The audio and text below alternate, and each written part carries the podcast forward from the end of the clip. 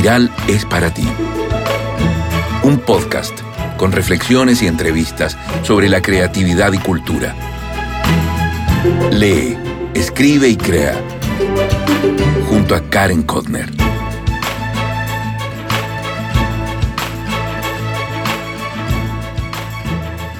Hola, hola, ¿cómo estás? Soy Karen Kotner, periodista y escritora. Te doy la bienvenida a Espiral, tu podcast sobre literatura y creatividad. Hoy, en este programa número 49, te presento la segunda parte final de la entrevista que realicé al historiador Alfredo Jocelyn Holt. Y en esta oportunidad vamos, a conversar sobre la pérdida de algunos de sus libros en un incendio cuando él vivía en la Rayán, de cómo se considera un neurótico, política, de su frustración por no seguir dibujando. Los cambios que han sucedido en la Universidad de Chile, donde él es profesor, su amor por los programas de televisión de la BBC. Bueno, y obvio que está leyendo y, y algunas, un encuentro desafortunado con el presidente Sebastián Piñera y muchas, muchas cosas más. Recuento personal. Estoy feliz, contenta, dichosa, no sé cómo ponerlo, pero es un sentimiento lindo. Ayer hice un Instagram Live con el escritor mm, Marcelo Simonetti y conversamos sobre creatividad y el oficio de la escritura. Recomendó lecturas y eso, como siempre, es bienvenido. Mencionó una muy interesante, La cazadora de osos, de Carolina Rampvist. Y además recomendó una cuenta de Instagram que se llama Leo Lover. Me gustó ese nombre. Si quieres ver la entrevista que tuvimos ayer, la encuentras en mi perfil. Gracias, gracias, gracias, gracias. A muchos de ustedes les gustó el último boletín sobre Simone Biles. El título a mí me fascinó. ¿De qué hablo cuando hablo de Simone Biles? Marcela Ventura escribió, fue la mejor deportista de los Juegos Olímpicos. Compitió por su integridad y no por sus medallas. Me saco el sombrero por ella. Por su parte, Rebecca Cogan también quedó contenta con el boletín. Me gustó lo que cuentas y cómo lo cuentas. Te felicito. Y también me pregunta si estaba enferma, porque conté que había podido mover por fin el sofá. No, Rebeca, ha estado bien y a todos los que están escuchando hoy, con un leve desbarajuste hormonal que ya solucioné. Si te estás preguntando cómo suscribirte al boletín, es súper fácil. Anda a mi página web www.karenkotner.com y ya. A Marisol Urrutia te quiero decir qué feliz me hiciste con tu correo. Ella me agradece por compartir la cultura y las distintas miradas de la vida hoy en día, los sueños y las libertades, entre otros temas que siempre nos ayudan a ser mejores seres humanos. Y ahí pone esos emojis lindos de aplauso. Muy emocionada también porque finalmente me reuní con Carola Seffel, una paisajista increíble. Su causa son los jardines y la sustentabilidad y me está enseñando a realizar un mejor huerto. Este será un largo y bonito camino. También acuérdate, todo, todo esto, todo aparece en la transcripción en mi página web www.karenkotner.com. Pronto tendré novedades con otro taller de lectura y presencial. ¿Qué más puedo pedir? Y espero unos días tener el cuaderno de escritura impreso, es decir, en papel, y poder distribuirlo a donde quiera que sea que lo necesites. Ya lo sabes, que eso sí, que el formato online está en mi página web www.karenkotner.com. Ahora vamos, vamos con toda la segunda parte de la entrevista a Alfredo Jocelyn Hall.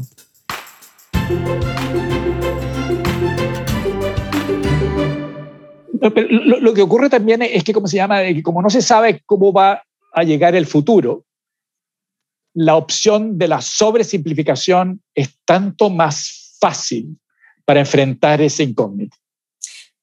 Pero es que estamos, en buen chileno estamos fritos porque la simplificación en la sobresimplificación es ecuménica, ¿cómo se dice esa palabra? Ecuménica. Es, universal. Nadie lee, nadie habla, nadie discute. Así es. Entonces, yo veo en ese sentido muy preocupante el futuro de las mentes racionales que van a empezar a... Pero ojo, Karen, lo grave es que nadie lee, pero todos hablan y nadie todos pregunta.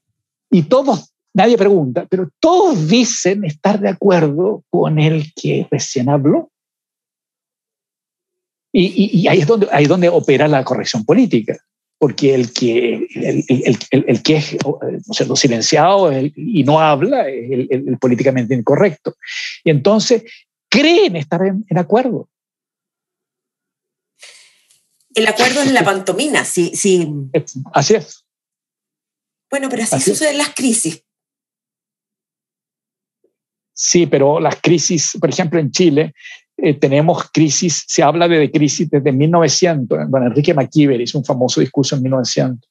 Um, eh, y, y, y, después tenemos, ¿no es cierto?, la crisis de, eh, eh, se vuelve a, a, tocar en el debate en 1910 en Chile, ah, que fue muy, muy, muy, muy importante. Después tenemos la crisis económica de los años 20 y política de los años 20 y 30.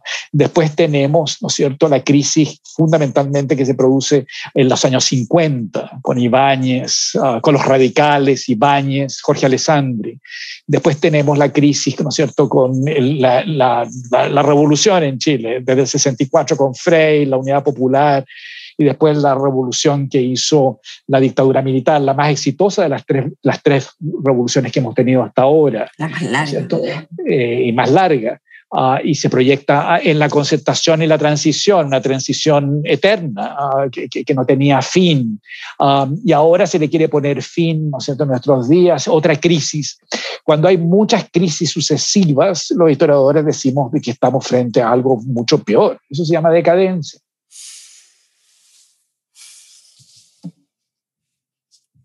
Eso es más grave. Uh, las crisis son sintomáticas es, ¿no es cierto? Es, es, es, eh, la metáfora de la, de la, fiebre. Eso quiere decir de que el niño, si tiene fiebre, es que están funcionando los anticuerpos. Uh, de la crisis se puede sobrevivir, de la decadencia no. Esto me parece que es más, más decadente que, ¿cómo se llama? Ah, ahora, tener que, eh, tener que darle la razón a Oswald Spengler a estas alturas del juego, 100 años después, um, eh, cuesta, cuesta, cuesta tragarse eso. Mucho. Pero, pensando como historiador. La palabra decadencia es una palabra muy, muy fuerte, que te, yo la asocio con una decadencia así, que vas abajo y después una planicie. Sí. Pero eso es algo completamente pictórico al final del día, pero la decadencia sí. del Imperio Romano fue. Hablan así de la decadencia de los norteamericanos, ahora no la... No sé. Yo no soy historiador. ¿Y quién, y, y, ¿Y quién, va a salvar el conocimiento adquirido una vez que, ¿no es cierto?, se vandalice todo eso. Eh, y se fragmente todo el conocimiento. Es decir, el lenguaje se fragmente, ¿no es cierto? Empezamos a hablar como catalanes sin, sin hablar catalán, ¿no es cierto? en español. ¿no es cierto? Um, y cosas de esa índole. Um, y, y, y, nuestro conocimiento. Y, y, los historiadores tan notables como Gabriel Salazar nos dicen, pero, pero, pero si ahora comienza la historia. Por lo tanto, aquí todo para atrás. No, el, el, a mí lo que me... Yo empecé trabajando sobre el Renacimiento italiano. Uh, eso, yo, yo, estudié historia del arte uh, y literatura inicialmente, uh, antes de estudiar derecho. Y entonces lo que aprendí es que es desde las ruinas se producen los renacimientos. Pero por, por, eso es que es tan fundamental, ¿no es cierto?, mantener las bibliotecas. Sí. Eh, la luz eléctrica puede hacer desaparecer, no sé, o sea, todo. Es decir, la, la, biblioteca todavía no se ha inventado una manera de hackearlas, pero sí se ha inventado de maneras de hackear todo el sistema. Pero sí se han inventado los incendios se han inventado, sí, yo he sufrido incendios, uh, pero salvé una biblioteca, lo único que salvé de un incendio. ¿Cómo lo que, uh, estaba, eh, lo que pasa es que uh, nos fuimos a, a, a Cambridge, vivíamos en la Rayán, tuvimos que, que, que, dejar todos los libros, todo nuestro, nuestra casa en, en, en bodegas. esas bodegas se incendiaron pero como no íbamos a demorar a, a, la vuelta, yo necesitaba mis libros y por lo tanto mis libros los llevé a, los libros nuestros los llevé a, mi oficina, a la oficina. Um, entonces los libros eh, sobrevivieron, pero no sobrevivieron los cuadros. Entonces tenía Camilo Mori, um, Juan Francisco González, um, eh, Nemesio Antunes. Ese fue un duelo, ¿ah? Eso fue terrible. Em, y, y, todo eso se perdió, pero no los libros. Ah, la, manera de, soportar eso es que conocía un, ah, supe de un, una persona de más o menos de mi misma edad, chileno, que vivía en, Washington, que se le había muerto el niño, ah, que tenía como 12 años, que era un niño enfermo. yo ahí sobreviví, ¿cómo se llama? Sí, mi casa era incomparable con, con, la muerte de ese niño. Um, eh, la otra manera como se sobrevivió, y eso es maravilloso, los matrimonios, es que, claro, yo ahí entré, es decir, eh, la Sofía entró en depresión y cuando salió de la depresión yo caí en depresión. Um, ¿Tomaron turno? Sí, la, los, buenos, los buenos matrimonios, supongo, no pueden soportar dos personas deprimidas. No. Entonces puede haber posta, pero no, pero, pero no los dos. Eso es un caos. ¿Y las depresiones tuyas y de ellas son muy distintas o son depresiones tradicionales? Sí, um, no sé, porque yo, no, no, las sé diagnosticar las mías. Um, pero te baja la eh, energía, no tienes ganas de levantarte, no tienes ganas de hablar.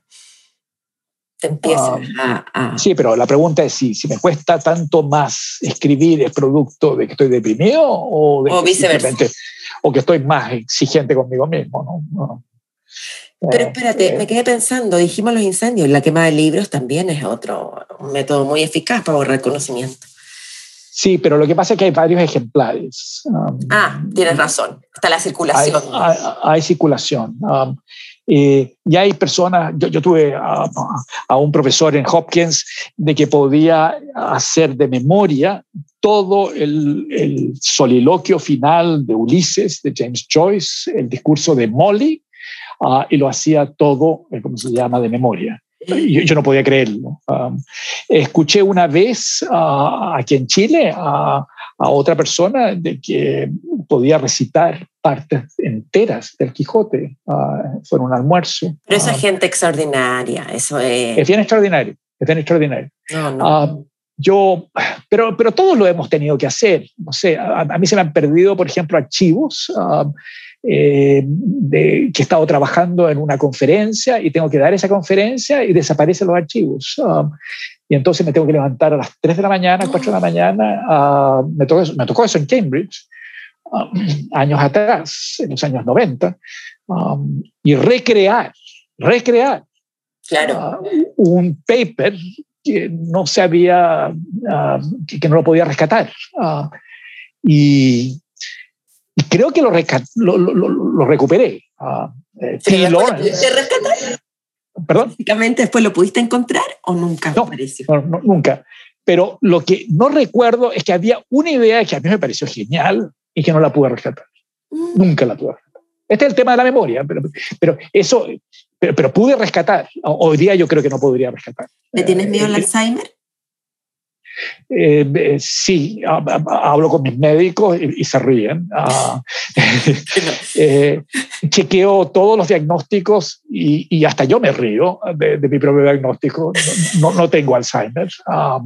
es simplemente de que no, no, no está al nivel de la rapidez que tenía antes. Entonces es un problema de vejez, pero no es un problema de Alzheimer. ¿Eres hipocondríaco? Ah, no, neurótico. Ah, neurótico. Y, somatizo. Ah, sí, supongo que sí. Ah, pero, no, pero, pero, pero no, no, no, no, no, no, no, me diagnostico. Yo, yo, yo creo mucho en los médicos. Eh, estoy leyendo, volviendo a leer a Axel Munte, la historia de San Michele, que es un médico, no sé que le gustaba el arte y construyó una casa maravillosa en Anacapri. Um, eh, sí, creo en los médicos. Eh, y, los médicos, afortunadamente, no creen mucho en la ciencia. Lo, que salva a los médicos es el humanismo, no la ciencia. Depende cuál es. Cualquiera. los médicos de cabecera o, el médico que uno está tratando, ¿no es cierto? Y, y, termina en el tema más, más psicológico, um, eh, siempre, um, y, que no tiene nada que ver con los, los problemas fisiológicos, esos siempre son muy, muy escépticos um, de, la, de, la, de la medicina. Y yo, yo todavía tengo, me impresionan los médicos que lo miran a uno, le hacen dos o tres preguntas, le toman el corazón, el pulso y demás y le diagnostican el paciente.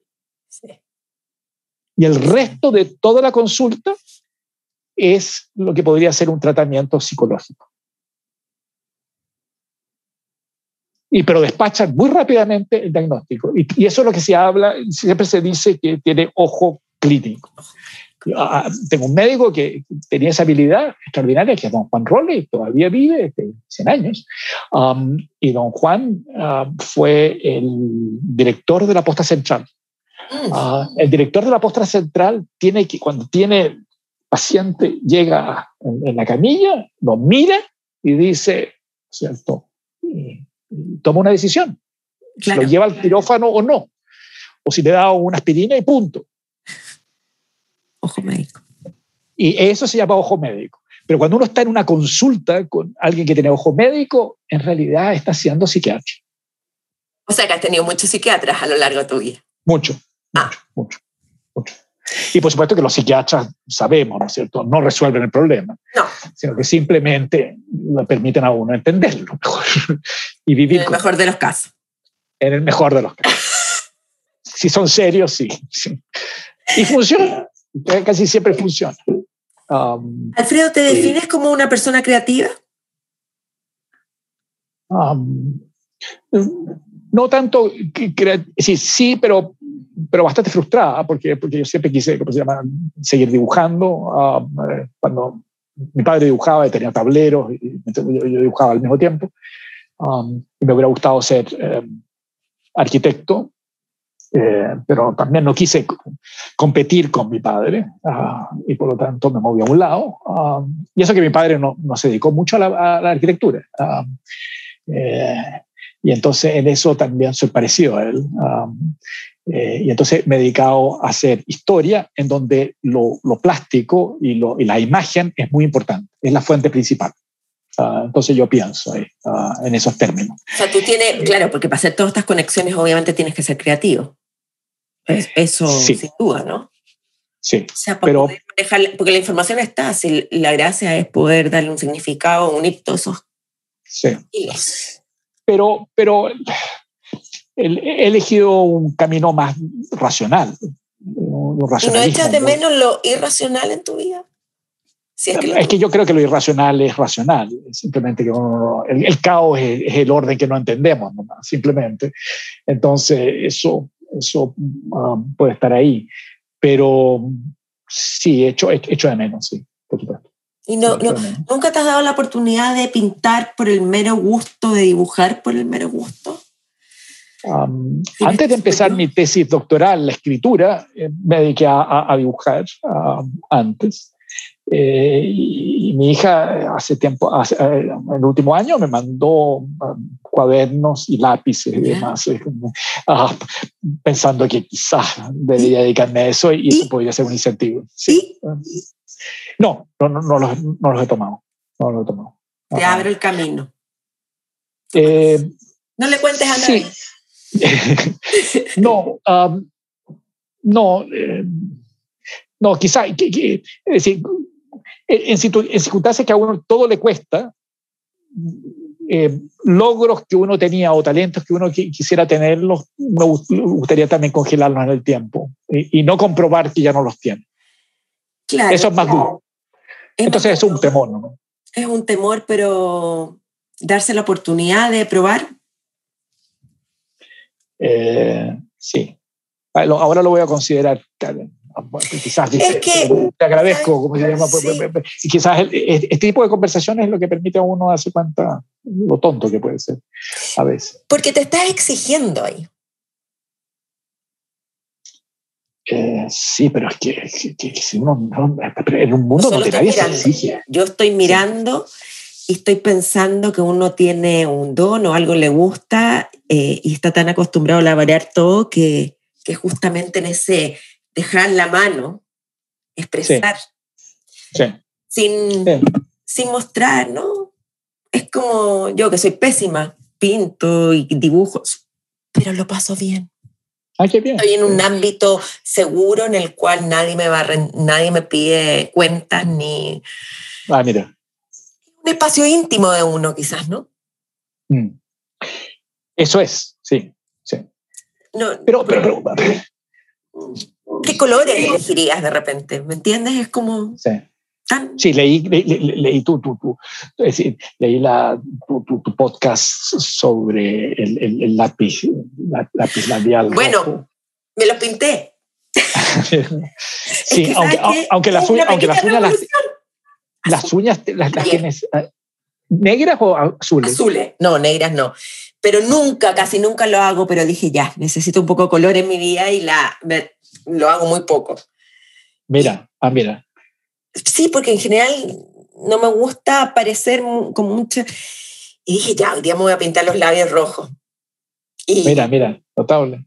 Y, y, cuesta, cuesta. como si tú te fueras a, a poner ahora un, una polera fucsia, no sé, algo que no, no, no acostumbras.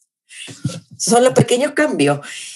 Pero me quedo pensando en esto, ¿dónde te permites la no exigencia? si es que existe ese ámbito en ti?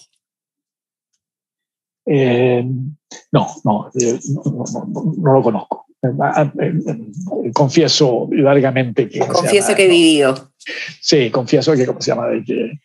no, la exigencia me parece que es fundamental. Y, y en un mundo donde la exigencia es muy, muy, muy reducida.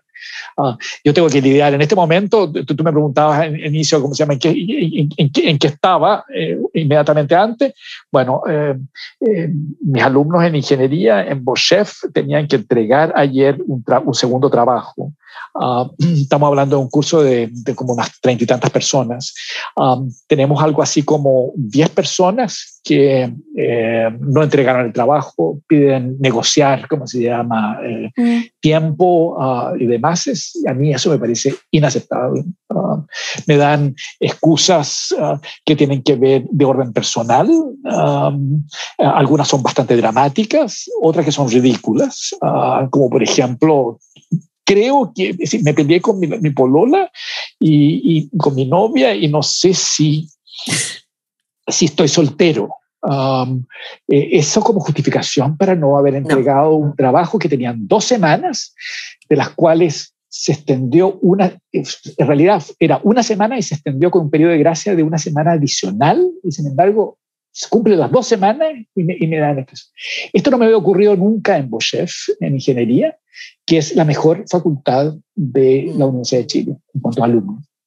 Um, y, y, sí me ha ocurrido. Um, ahora, eso tiene que ver con, con la pandemia, ¿sí? Y tiene que ver con la capacidad extraordinaria de enviar mensajes de las autoridades de que hay que, porque me mandan todo tipo de recados diciendo que hay que ser muy comprensivo, de que hay que aliviar, etc. Y eso me parece que es nefasto. La maternidad está de moda. Pero quiero saber una cosa, porque estamos terminando. ¿Vas a escribir ficción? ¿Escribe ficción para ti? No, no, no, no, escribo ficción. ¿Llevas ah, un diario? No, um, no, hago mucho apunte. Um, no, eh, um, he, pensado, pero en una, eh, eh, en una novela satírica hace mucho tiempo uh, atrás, en que el guion me parece que es, lo fundamental, nomás, el punto, es decir, la idea de Chas.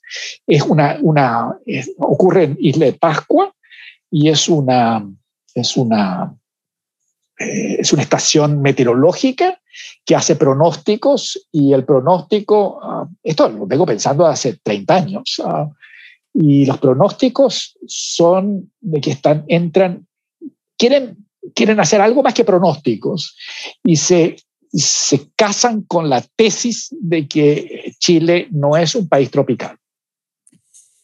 Esa es la novela. Pero ah, dime una cosa. Dale. No, no, no, no, no, no, sí, sí, sí, No, es, Vas a es salir con tareas de este podcast. Vas a salir con No. tareas. Eh, la- sí, sí. um, tareas. um, no, no, no. no, ¿No? No, la- la- la- las obligaciones son más que tareas. Um, Sí, yo sé. Eh, Pero No, tengo, tengo tres libros que, que escribir que son la continuación de, los, los- de, de la historia general de Chile, que se han publicado tres y faltan tres más. ¿Cuántas eh, horas al día trabajas? Duermo 24. cinco horas. Ah. Cinco horas nada más. Tienes esa bendición. Eh, no- y no puedo, y eso que me, últimamente me, me acuesto más temprano, pero eso quiere decir de que a las 5 de la mañana estoy, estoy, estoy- estoy desvelado, pero en realidad no estoy desvelado, estoy, estoy- estoy despierto, Estoy despierta. estoy despierto a las 5 de la mañana. ¿Y ¿Tienes algún Entonces, hobby? no, mis hobbies son ver, ver libros, um, imágenes. Imágenes. ¿Ves cine? ¿Ves televisión? Antes veía más. Ah, no, televisión no. Um, el- la última vez que vi televisión fue um, en Inglaterra, cuando vivíamos eh, en, hasta el año Hace muchos años 87. atrás. Sí. Y es que estábamos viendo, yo eh, dije que estaba era la mejor un- eh, televisión del mundo, la BBC, ah, ciertamente. Ah, y en los periodos de, de- de, por ejemplo, en- entre Pascua y Año Nuevo, eran realmente extraordinarios. La- la- la- la- y me dediqué a ver toda la parrilla entera de la BBC. Um, es decir, el, el- el curso de, de, de- de Curry, um, eh, los billares, um, eh, todo, todo, todo, todo, todo. Y entonces me pegué un atracón total y no necesito ver más. Escrito sobre televisión, me han pedido trabajo sobre televisión, y he escrito y, y, y no tienen nada que ver con, es decir, pero y el estándar es por supuesto la BBC y por lo tanto, claro, la, televisión chilena no está a la altura, ¿no? ¿No te cansan los ojos de leer? ¿No se te cansa la cabeza leer? Tienes tus paseos, tienes la vista al mar acá, pero ¿cómo te tomas los recreos? Porque todos necesitamos recreo. No, pero por ejemplo, cuando uno lee, ah, no, no, no, no leo de corrido tanto tiempo, entonces ah, es una combinación. Hago, hago mucho, muchas anotaciones al margen Mm. ah, y en, en, en, en- cuadernos, eh, y por lo tanto eh, está, está operando. Y también hay mucha, mucha fantasía. ah, y es el juego de las imágenes. ah, ¿Conversas que está mucho con tu señora en el Sí. día?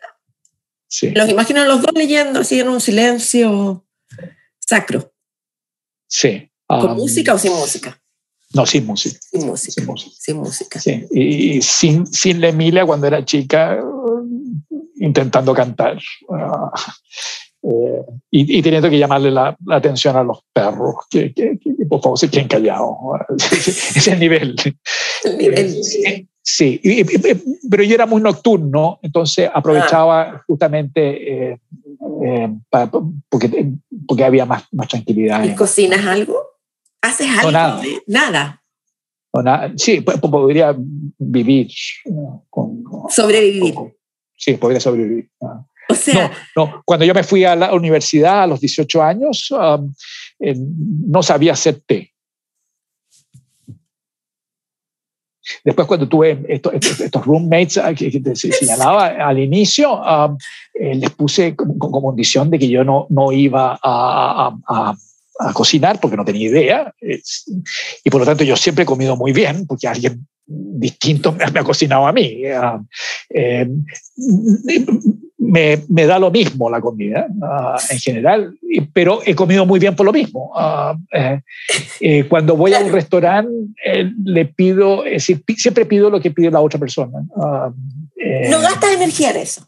no, no lo gasto para nada de energía. Y, y, y negocié con, mis, con, mis, con, con las personas que estaba viviendo de que estaba dispuesto a, a lavar los platos um, eh, siempre. Y, por lo tanto, eh, lavo muy bien los platos. ¿Y sigues lavando los platos en tu casa o tampoco?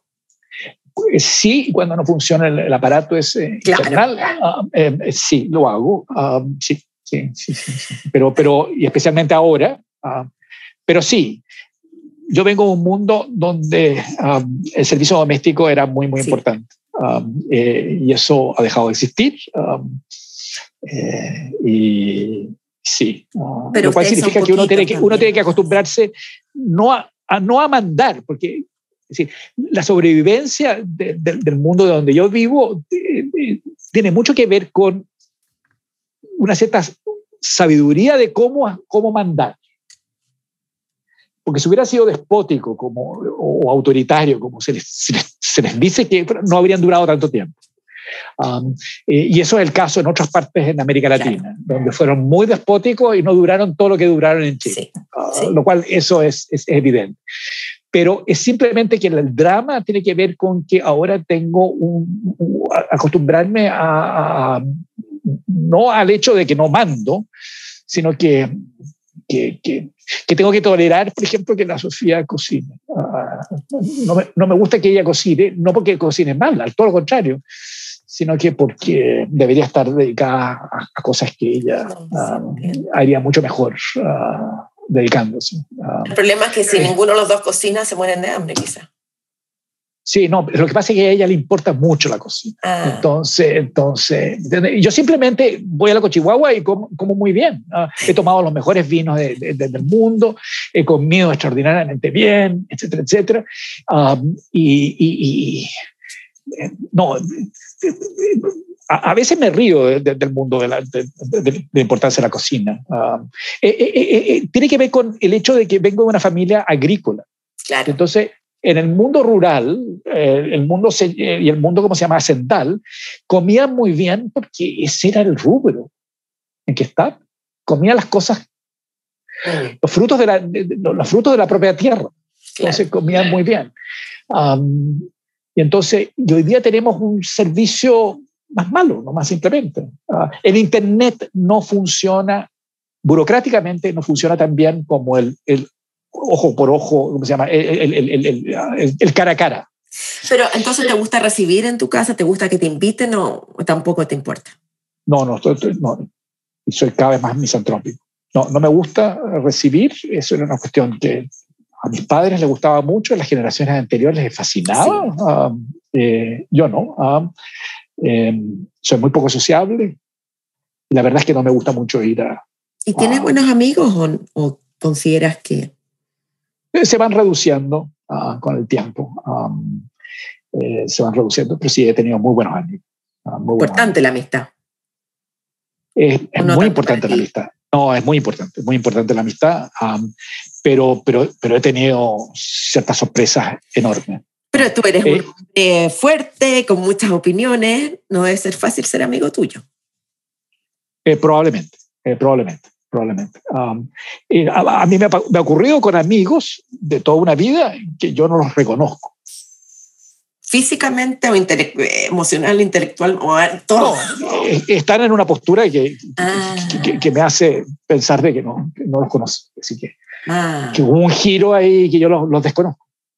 Sí, eso es, eso es, y los desconozco, es decir, como se llama. Y no es que mi memoria esté fallando.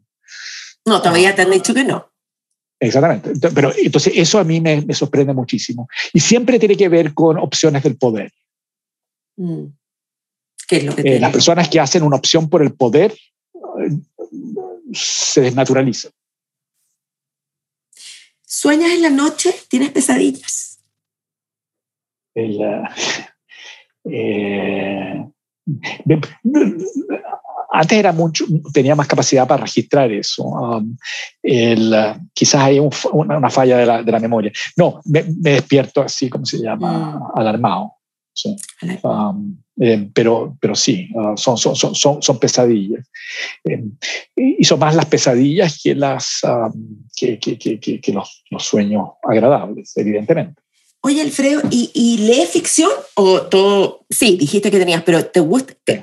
De tu, ¿Cómo divides lo que lees? si lees tanto. ¿Cómo seleccionas? Uh, sí, no, no. no, yo, yo, yo, leo, leo, leo siempre eh, novelas. No, no, no, no, me. No, no, no, no, creo ser un gran lector de novelas. Mm. Eh, las novelas a veces me parecen mucho más eh, más históricas um, que las mismas um, que, que, los libros de historia. que son pésimos en general. hay, que hay que releer mucha historia, porque son pocos los historiadores que valen la pena. eso, eso por un lado. Nómbrame tres. Bueno, Burkhardt, que fue mi primer historiador de, de Tocqueville, eh, y en Chile algunos historiadores del siglo XIX, Miguel Luis Amunati, a veces Benjamín Vicuña Maquena. Eh, eh, tengo pendiente todavía de, terminar de leer a Gibbon, um, eh, pero, pero sí. Alguien me dijo una vez, cuando llegué de, de, Oxford, um, me encontró muy deprimido y le dije, ¿qué te pasa? Mira, yo en, Oxford eh, pasaba tres días, iba a Blackwell's, que es una, una librería extraordinaria, impresionante, la, mejor librería en el mundo en ese momento. Ah, entonces veía que los que entraban, los libros que se, iban, los que, los, que llegaban, etcétera. Entonces sabía que lo que, cómo, cómo se movía, porque además había un, un público lector de primera línea. Y entonces me, me, me, dijo, es Tony Kassen el que me lo dijo, me dijo, pero, pero, pero, pero y, aquí, aquí no lo tienes. No, no, no lo tengo, esto, es un páramo. Uh, eh, no solo solamente las, librerías, es simplemente eh, la conversación sobre el libro, nada de eso existe. Pero es una cosa, Alfredo, lee puros clásicos. Y tenía toda la razón. Vas a la segura. Y entonces ¿Estás leyendo ahora clásico? Ah, estoy, estoy, leyendo, por ejemplo, he estado leyendo a Axel Munte, estoy, leyendo a un, a un historiador argentino, José Luis Romero, que escribe, que es muy notable historiador, que escribe sobre las revoluciones en el siglo XIX y siglo XX. Eh, muy, muy, notable. Eh, estoy leyendo, he estado leyendo a Ron Bayón, también sobre el siglo XIX, he estado leyendo a Ah, sobre el populismo en, en Bayón, pero también sobre Guizot ah, eh, y, sobre, eh, y, sobre, Napoleón III. ¿Y, tú sabes francés? Leo, leo, pero, pero fundamentalmente esto está todo en, castellano o en inglés. Ah, ¿Y, de ficción estás leyendo algo o no? He estado leyendo mucho Simenón, me, da una racha francesa, curiosamente, mucho, mucho, mucho Simenón, pero estoy leyendo El Loco Estero, nuevamente releyendo El Loco Estero de Lejana. Em, eh, eh, soy, soy, un gran lector de novelas, de, novelas de, de, Perry Mason, de Hadley Chase, de, de, de, de, qué sé yo, Dashiell Hammett, uh, etcétera, etcétera, muy en esa línea uh, durante mucho, mucho tiempo. Um, pero leí a Roberto Calasso hace poco tiempo atrás. Uh, todo esto en el último, en último, en último, último tiempo. ¿Pero llevas una bitácora de lo que lees o no? No, no. No, no. Y, lo, y, lo, y, los rayas. Tengo que leer a, La rebelión de las masas de Ortega Set con mis ah. ayudantes, um, eh, pero hemos tenido que leer a Hannah Arendt, uh, mm. eh, hemos leído a, de Tocqueville, eh, etcétera, etcétera. Es decir, es, cantidades. De, yo soy muy ecléctico, leo muchas cosas. He estado leyendo últimamente sobre Kandinsky um, y sobre mucho sobre Kandinsky. Ay, recomiendo. Es que me, es que me, fascina la, idea esta de cómo se llama de Kandinsky llega a la abstracción a partir de fantasías religiosas y, religiosas, que es una manera enteramente distinta a cómo llega la abstracción Piemondrian, ah, por ejemplo, o Malevich, ah, o Mark Rothko, por ejemplo. Son maneras distintas de llegar a la, a la, a la, a la, a la a la, a la, abstracción. Ahora, en Kandinsky lo que es notable es que llega con, una especie de, de, una religión folclórica ah, rusa. Ah, eh, no, no, es que sea místico. No, ah, no, pero es que... Eh, Rothko es mucho más místico y, y, quizás hasta Malevich, que es nihilista. Los, los nihilistas son, son los místicos eh, podrían ser budistas y estarían en una nirvana, en la nada misma. Pero ¿cuál libro Kandinsky? ¿A quién estás leyendo a Kandinsky? ¿Qué te cuenta de Kandinsky? Ah, muchos libros, tres o cuatro libros sobre cómo se llama sobre Kandinsky, um, análisis sobre Kandinsky. Pero me interesaba justamente el periodo de cómo salta de estas, de, esta, de, de, pinturas que todos consideran que eran pésimas y que era un pésimo um, um, eh, pintor. Él se formó como, como abogado inicialmente, Kandinsky, ah, y después eh, era un hombre con, con, medios eh, suficientes como para dedicarse a, a, a ser pintor. y, y fue a, estudiar, más bien en la línea academicista, Beaux-Arts y demás, ¿eh? ah, pero después termina, ¿no es cierto?, ah, finalmente le va, le va, muy mal ah, en esa línea y, y, descubre la abstracción, pero una abstracción llena de guiños figurativos todavía. Oh, mándame los libros que debería investigar. los nombres. sí, hay, hay, hay, hay, varios. Um, déjame llegar a Santiago porque está, hay algunos que están en Santiago. Algunos están en Santiago. Como empezamos este, esta conversación, porque ha sido una conversación, yo me doy el gusto de conversar largamente con los invitados porque creo que es un privilegio poder conversar con mentes brillantes, creativas, eh, lúcidas. No, no, no, si lo, si, si, lo, lo, brillante es lo que torpemente todos, especialmente en las conversaciones, podemos rasgar un poquitito de lo que hay ahí. No, no, no, no, es una, no es una eh, son sensibilidades en el fondo. Sí, pero hay que estar conectado con la sensibilidad, Alfredo. Tú puedes tener un montón de sensibilidades y las puedes dejar pasar. Es cierto, sí. Es que, es que bueno, ahí la parábola los talentos, hay que responder a ella nomás. Hay que estar a la altura. O pescar los lápices que te regala la hija y pintar lo que uno se le venga a la cabeza. al alma, lo que quieras decirle. Ah, pero, ojo, ah, eh, cuando, he tomado los lápices siempre he hecho copia. No, es, no, es, no es imaginación. Lo que pasa es que cuando uno copia salen a relucir la, propia imaginación. Entonces, e, e, es, una improvisación en el fondo No, pretende ser. Um, tuve un, un, un, compañero en Estados Unidos, en la secundaria, Mark Landes, que era muy notable, um, que pintaba, es decir, dibujaba extraordinario, realmente extraordinario. Y ese quizás me inhibió en parte. Mm. Um, mi padre dibujaba extraordinario también, pero, pero, pero este compañero mío era, se llama, realmente increíble, um, increíble. Eh, hace tiempo atrás tuve que... Eh, eh, um, hace varios años atrás, hace como unos 6, 7 años atrás, me tuve que suscribir al New Yorker porque salía un artículo sobre Mark Landes. Y Mark Landes sucede que um, eh, era, eh, vendía obras um, copiadas, um, fraudulentas, uh, realmente extraordinario. y entonces hacía aparecer obras de él como si fueran de, de Fragonard, O, o qué sé yo, de otros autores y demás. Era muy, muy talentoso.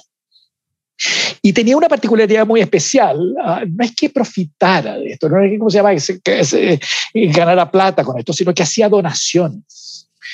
Entonces donaba a una cantidad de estos de estos museos locales, ¿cierto? Ah, eh, estas obras, ¿me entiendes? Entonces lo tenían en, pero era un fraude ah, hacia él, pero podían, él podía ir a los distintos museos e encontrarse con esta Era un personaje fascinante, realmente. Ah, y, y, bueno, a mí me inhibió, pero, pero, pero, pero, pero claro, si, si, hubiera continuado, podría haber transformado en Mark Landers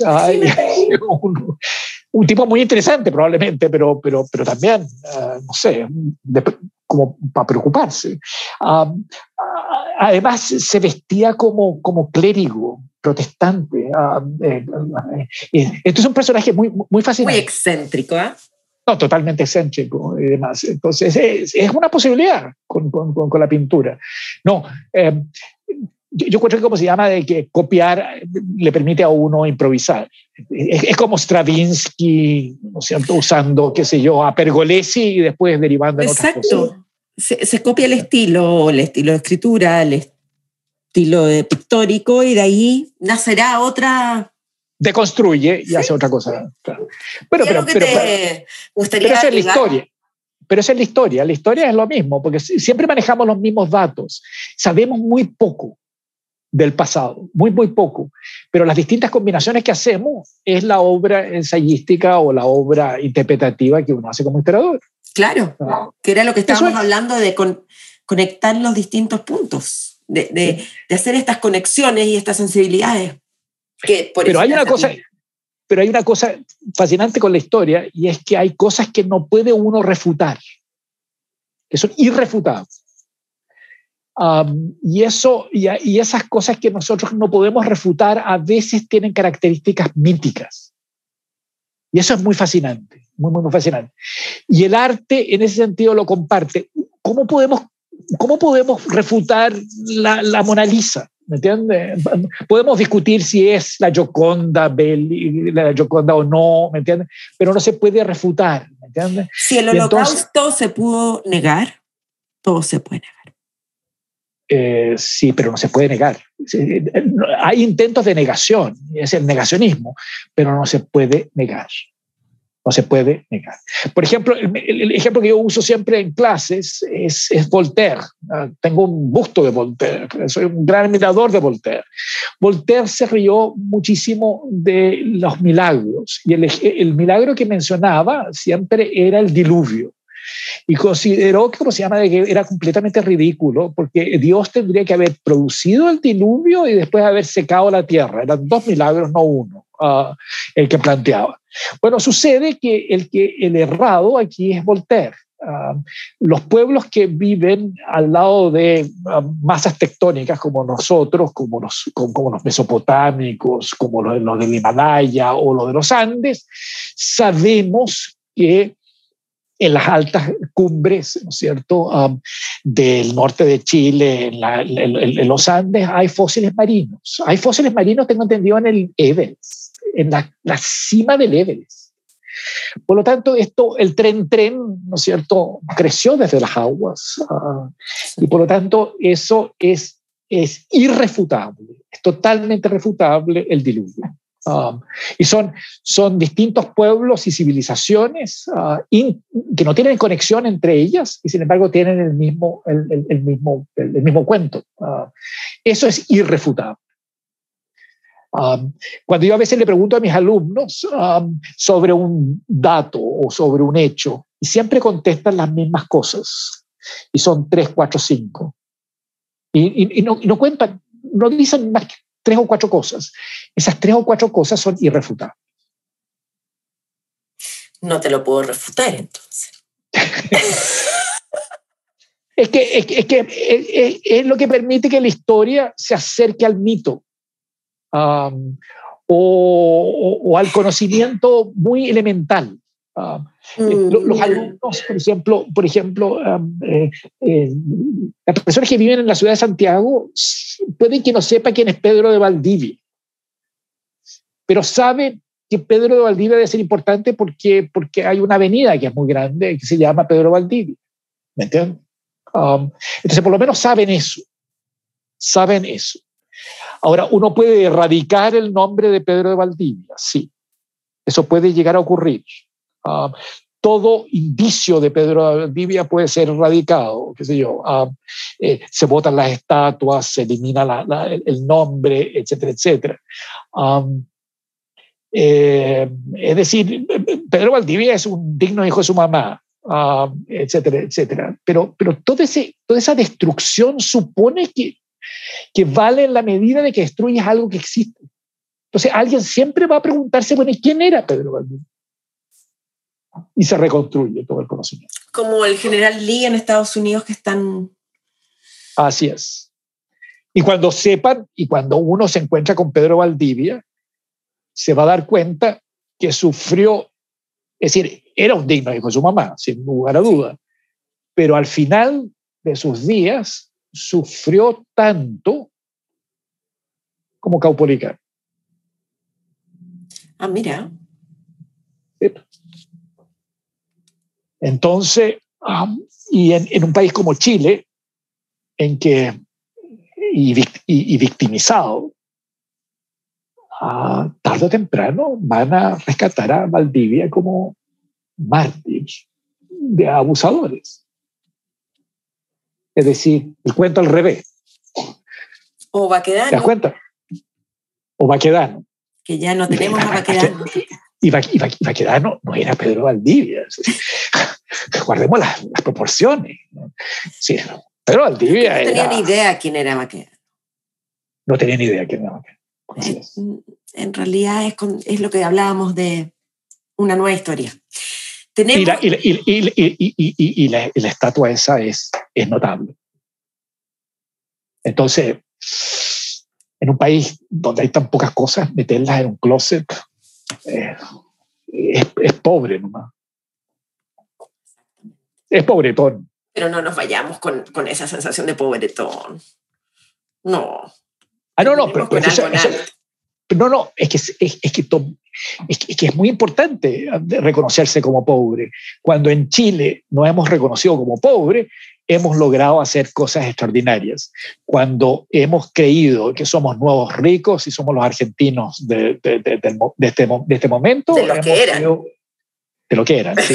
Eh, es que somos, somos lo que somos, somos unos arribistas uh, que, que, se, se hace, que se hace se hace nada esa, esa, esa supuesta riqueza. Ah, en Chile, justamente porque éramos muy, muy pobres, había que tener un cierto reparto entre los grupos políticamente organizados. Y eso se llama la política. Y por lo tanto tuvimos una muy buena política porque se tuvo en cuenta de que éramos muy pobres. Entonces somos pobres. Eh, quizás eso sea nuestra salvación. Ah, y, no volvamos a tener nunca más a un, a un nuevo rico como Sebastián Piñera en la moneda. Alguien que además es un nuevo rico viniendo de un mundo de ricos, sobrios, y se volvió un, un rico de nuevo. Eh, ¿Será en el caso de, pobre? No, él, lo único que le interesa es ser rico y estar en, en, las listas, en los listados de los hombres más ricos del mundo, porque además es mezquino. Yo no creo que sea lo único que le interese, no estoy de acuerdo contigo. Otra cosa es que no le resultó lo que le creía interesarle. Así, ¿eh?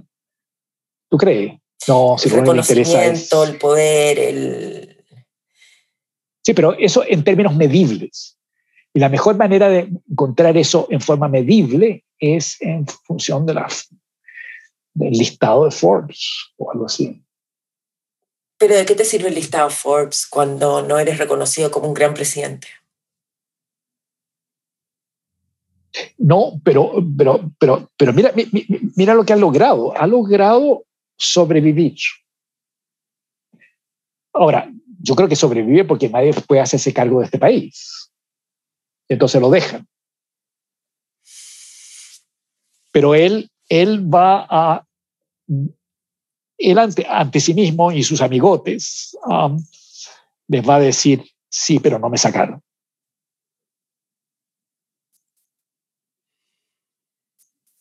Eh, yo, siempre cuento el cuento. Uh, yo he estado con, con, con, Sebastián Piñera una sola vez en un viaje desde, desde Zapallar a Santiago antes de que hicieran el túnel. Y la Sofía era muy cercana con la familia de, de, los Piñera ah, y veníamos en el auto del Polo Piñera. Y, yo sé por qué nosotros veníamos en el auto del Polo Piñera, porque, porque, no, estábamos con una mano por delante y otra por detrás, no teníamos auto y teníamos que volver desde Zapallar a Santiago. ¿Por qué uno de los hombres más ricos de Chile estaba ahí con nosotros, apretado en tres? La Sofía, yo y, ¿cómo se llama? Y Piñera, juntos atrás, ahí. No, no, no, no, lo entiendo. Um, ¿Por qué? Porque está caño, supongo. Uh, porque es la única manera de ser rico, al final de cuentas. Um, eh, y él me dice, Alfredo, tú eres historiador, sí. ¿Cuánto gana un historiador? Hasta ahí llegó mi relación con Piñera. Sí.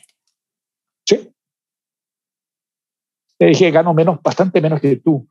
Um, ¿Y de qué te sirvió? ¿Y, de qué te sirvió ser, tener un doctorado en Harvard?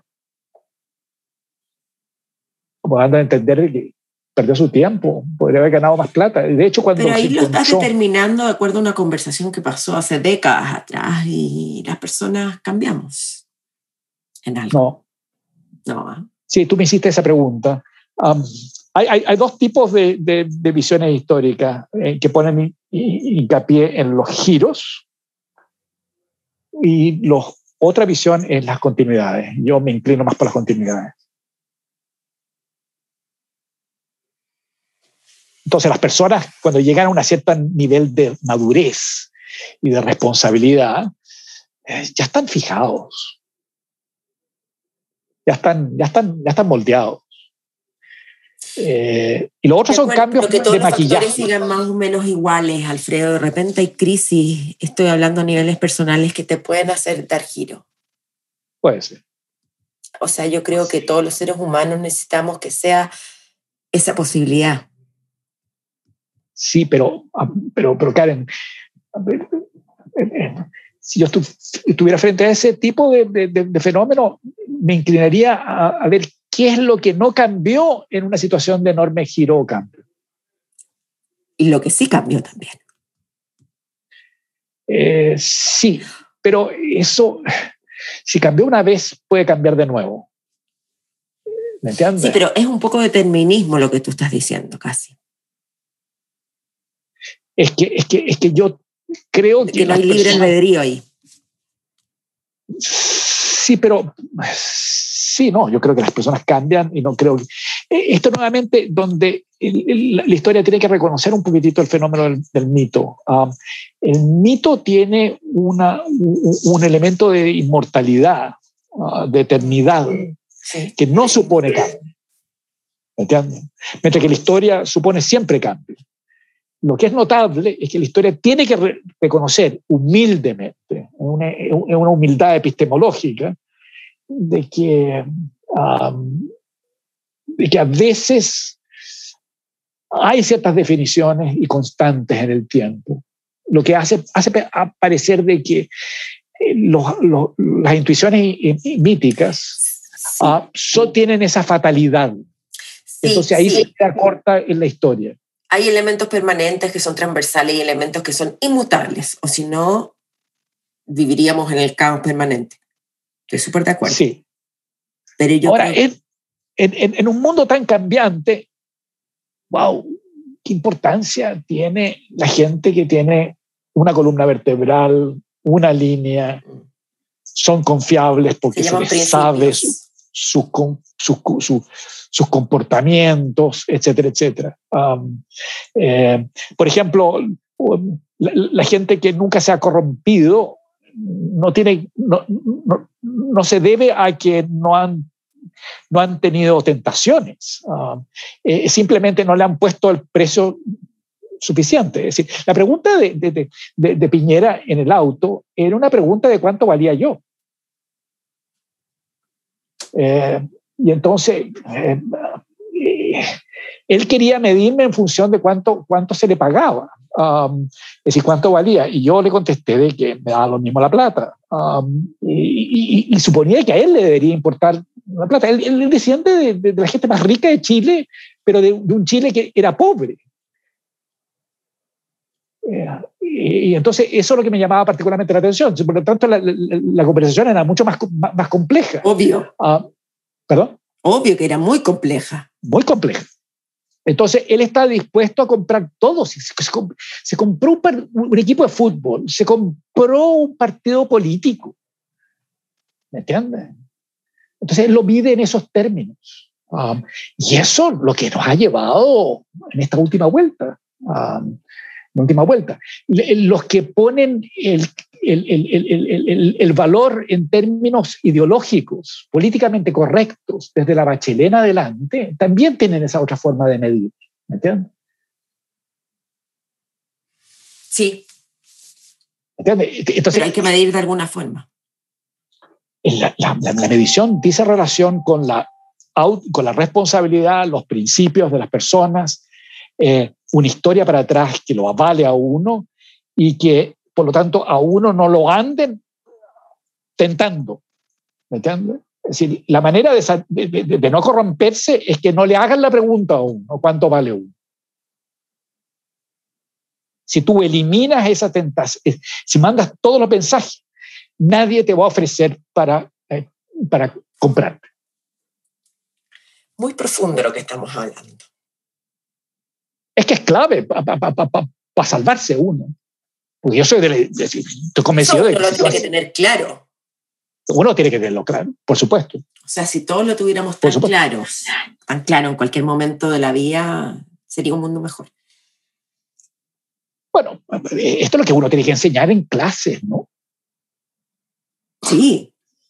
Esta es la vocación pedagógica. Yo no sé, yo no, yo no sé enseñar. Admiro mucho a la gente que, que enseña. Yo no enseño nada. Además, no creo que la historia enseña, pero sí sé tres o cuatro cosas. Esta es una de las cosas que sé. Y puede ser de enorme utilidad el día de mañana a alguien ahí que se pueda confundir. Esos alumnos que te pidieron la, la prórroga todavía no han aprendido esto. Eh, no, no, no han aprendido nada, para nada. Tienes mucho trabajo por delante. Claro, no, lo pasé, lo, pasé, lo, he pasado fatal en ese sentido. Pero con que a uno o dos puedas salvar está perfecto. Claro.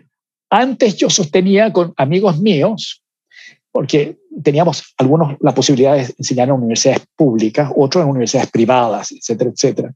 Y llegamos a la conclusión que daba lo mismo, um, eh, porque eh, habían alumnos buenos en todas las universidades, incluso en las, universidades malas, um, privadas, que estaban recién empezando y demás. Y la verdad eran muy malas, uh, y siguen siendo bastante malas. Uh, eh, la, diferencia es que cuando uno enseñaba en la Facultad de Derecho de la Universidad de Chile, um, el 20% de los alumnos eran muy buenos, eran excepcionales. Gran parte de ese 20% eran exalumnos del Instituto Nacional. Entonces, por ejemplo, yo preguntaba al inicio de mis clases cuánto habían estudiado eh, en, el Instituto Nacional. Y según eso, decía si el curso era bueno o eh, iba a ser bueno en, en, el año o en el semestre y demás. Hoy día, imagínate, el Instituto Nacional no está produciendo esos alumnos. Um, si antes era el 20%, yo creo que hoy día uno puede, pero con, en la Facultad de Derecho, suponer de que quizás el 5%. Y creo que me estoy quedando en alto. ¿Y dónde estarán todos esos alumnos ah? que tenían ese um, potencial? Me pidieron hacer clase eh, en el posgrado, en, el doctorado de, Derecho en la Universidad de los Andes, y me encontré con tres exalumnos míos de la Facultad de Derecho en la Universidad de Chile. Ahí están. Ahí están. Quieren aprender. Entonces les, dije, pero vean ustedes, yo tengo que subir el cerro para hacerles clase a ustedes que ya les he hecho en Pío Nono. Eh, y evidentemente no están en la católica, porque la católica no es tan distinto a la, de la Chile. Claro. Entonces están en otros lados. Qué cabeza y claridad. Alfredo Jocelyn Holt sabe lo que le gusta, lo que quiere y en los momentos polémicos abre un buen, buen espacio para conversar sobre nuevas ideas. Si fuera historiador o historiadora, ¿qué suceso te gustaría estudiar en profundidad? Lee, escribe, crea. Chao.